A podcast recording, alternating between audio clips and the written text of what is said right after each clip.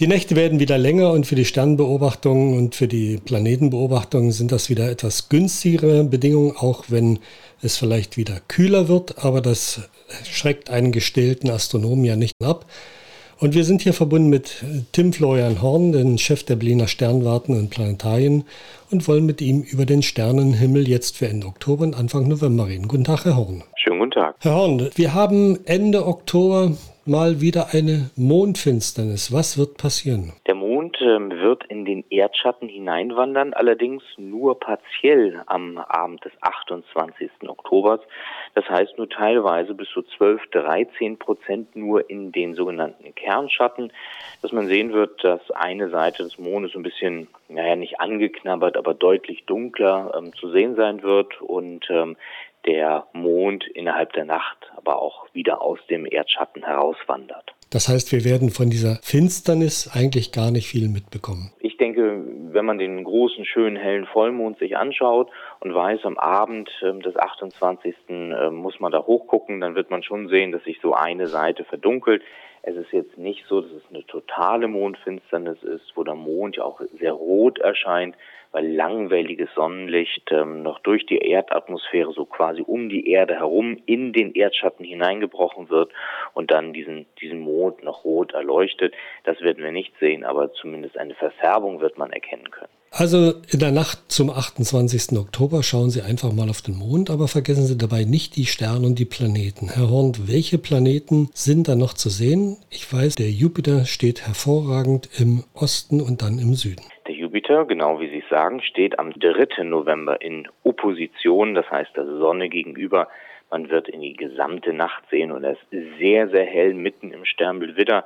Da sind nicht so viele äh, helle Sterne in der Gegend. Pegasus, Andromeda, Perseus, nicht so große helle Sternbilder, dass Jupiter sehr, sehr auffällt und dann die ganze Nacht gesehen werden kann bisschen ähm, später oder ein bisschen schwieriger zu beobachten ist der Planet Saturn. Der steht unweit im Wassermann, der geht dann aber schon etwas früher unter. Der ähm, war jetzt lange auch am Abendhimmel gut zu sehen, wird aber ja im Oktober, im November immer schwieriger zu sehen. Der geht immer früher unter und dann müsste man bis zum Morgenhimmel warten, denn da kann man dann wunderschön die Venus erkennen. Am 24. Oktober hat sie ihren größten Winkelabstand zur Sonne. Sie kann wunderbar beobachtet werden. Am 25. Oktober, wenn man ein Teleskop hat, sieht man Halbvenus, denn die Venus ist ein innerer Planet von uns aus gesehen. Ähm, ja, hat Phasen, sieht größer aus, sieht kleiner aus.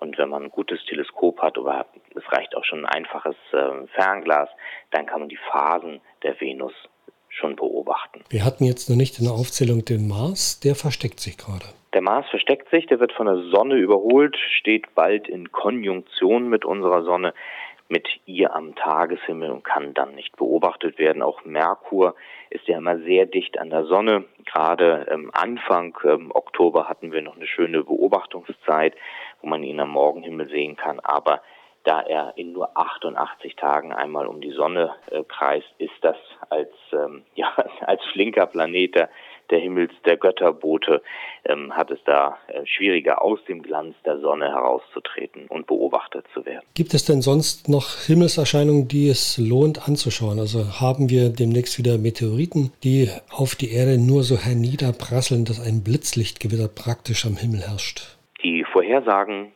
sind erstmal etwas mau für die nächsten Wochen, ähm, aber das heißt nicht, dass keine Sternschnuppen zu sehen sind, denn in jeder Nacht gibt es einige Dutzend Sternschnuppen zu beobachten, wenn man dann einen dunklen Himmel hat, aus der Stadt heraustritt, aus den Straßenlaternen heraustritt und sich die Zeit nimmt, den Himmel zu beobachten. Denn die Erde sammelt immer viel Staub auf, ähm, ja, kosmischer Staub, vielleicht von Kometen hinterlassen. Und diese ähm, Gesteinsbrocken treten in die Erdatmosphäre ein, verglühen, was wir dann als Sternschnuppen beobachten.